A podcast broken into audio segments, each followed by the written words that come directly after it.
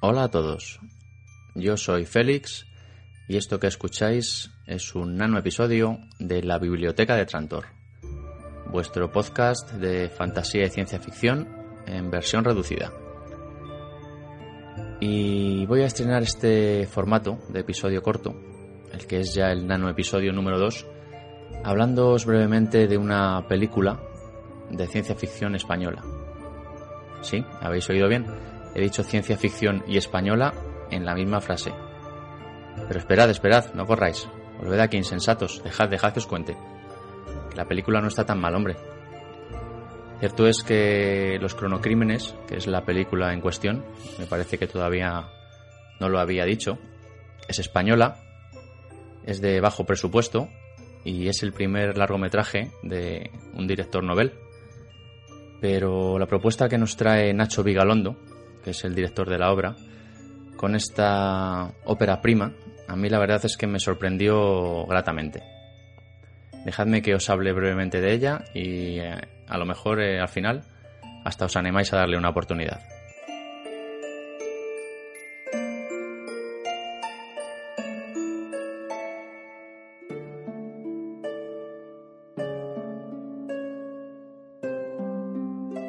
Como decía, es una película de bajo presupuesto. Realmente son cuatro actores, tres coches, dos casas y poquito más. Pero la película se sostiene muy bien gracias a un buen guion que nos plantea una vuelta de tuerca más eh, a la trillada temática de los viajes en el tiempo. El guion, como digo, es el punto fuerte de la película, sin lugar a dudas. Eh, se trata de un guion sólido, aunque la verdad es que de lectura complicada, porque la historia que nos presenta Vigalondo eh, se desarrolla de manera nada lineal y, culmina en un rompecabezas temporal que, seguramente más de uno pues no comprenderá en profundidad. Es de, esas películas que requiere una tranquila reflexión a posteriori para terminar de comprender bien un argumento que nos presenta conceptos algo complejos, siempre presentes, la verdad, cuando se trata de, esto de los viajes en el tiempo. Eh, sinceramente, yo no soy un gran fan del cine español, pero además, eh, por lo general, bastante por debajo eh, en calidad ¿no? que, el de otros países. Aunque bueno, de vez en cuando hay que reconocer pues que, nos brinda pequeñas joyitas, ¿no? como, como la que nos ocupa hoy. una ópera prima que, bueno, yo diría que bastante valiente y, y atrevida, en la que Nacho Vigalondo como he dicho ya, con un presupuesto escaso y, nulos efectos especiales, nos brinda un relato de ciencia ficción a partir de, un guion que la verdad es que a mí me parece redondo y que trata, y que trata de forma sobresaliente la paradoja de, los viajes temporales. Eh, un soplo de aire fresco eh, para el cine español, un cine que no tiene por qué vivir únicamente de, dramas barribajeros, de, de cine social, o de comedias casposas, como, como nos tiene acostumbrados. Esta película, sin duda, es una muestra más de, que la ciencia ficción es un género tan respetable como cualquier otro. Y, es digno de alabanza, la verdad, eh, el esfuerzo del director por, por haberse atrevido a realizar eh, una película de ciencia ficción aquí en España, con dos duros como presupuesto y, y haber logrado unos resultados que, bueno, a mí personalmente me parecen bastante satisfactorios. Es un, gran debut, sin duda, señor Vigalondo, si me está usted escuchando.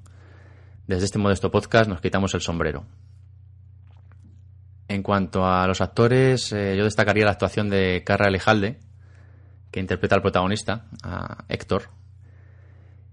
Y la verdad es que denostaría bastante la interpretación del propio Vigalondo, que también aparece en la cinta, y, que la verdad es que como actor pues eh, deja mucho que desear, ¿no? Es bastante mediocre. Menos mal que nos ha salido buen director el tipo. Tampoco faltan, eh, como no podía ser de otra forma, tratándose de película española, el clásico par de tetas, ¿no? Para alegrar la vista. Bárbara Goenaga las tiene muy bien puestas, eso sí.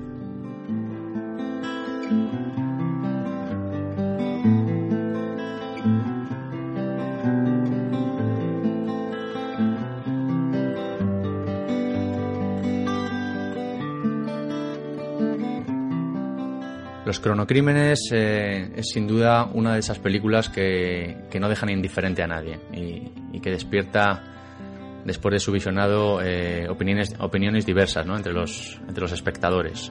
Dada, dada la complejidad argumental y sobre todo el esfuerzo que requiere eh, del público pues para entender el rompecabezas ¿no? que, la película nos presenta. Una película que, que, bueno, si aún no habéis visto, yo os recomiendo. Y si ya la habéis visto, pues eh, es sin duda una de esas películas que merece un segundo visionado, del que, bueno, seguramente se pueden sacar nuevos datos y, nuevas conclusiones que, nos, que nos ayudarán a componer el puzzle. En definitiva, una película pequeña, con un guion de esos de quitarse el sombrero, pero que hay que ver pues asumiendo que no estamos ante una gran superproducción épica, ¿no? de esas que, quedan marcadas en, los anales de la historia del cine. Eh, es una película que consigue sorprender y que sin duda pues hará las delicias de cualquier fan de los viajes en el tiempo. Eh, nos, ofrece, mm, una vuelta de tuerca más en este complejo batiburrillo de, las paradojas temporales y los universos paralelos ¿no? que, siempre nos, brindan los, viajes en el tiempo. Y bueno, pues eh, hasta aquí el nano episodio de hoy. Espero que os haya parecido interesante esta pequeña reseña cinéfila, que hayáis empezado con buen pie el 2011 y que estéis ahí para el próximo episodio del podcast, que será ya seguramente el episodio 12 y será largo y, con sustancia, como viene siendo habitual.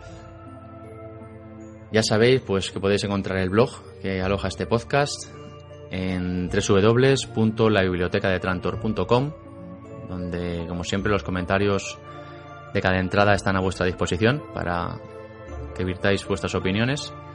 El correo en la biblioteca de trantor.gmail.com y el grupo de Facebook del mismo nombre, eh, pues bueno, donde tenéis la libertad total para comentar y, aportar lo que, lo que creáis conveniente. Como ya sabéis, también ando por Twitter como arroba M4UGAN, arroba Maugan, sustituyendo la A por un 4, la primera. Y el Twitter del podcast para las noticias y actualizaciones, arroba Btrantor. Nada más, un saludo a todos y espero que sigáis ahí para el próximo episodio. Nos oímos.